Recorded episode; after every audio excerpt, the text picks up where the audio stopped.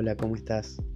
El curso de técnico en refrigeración inicia el 19 de abril, tiene una duración de 10 meses, está avalado por la Universidad de Flores y también vas a poder gestionar con nosotros una matrícula que la extiende CAIM, la Cámara Argentina de Instaladores Matriculados, con quien tenemos firmado un convenio desde 2019.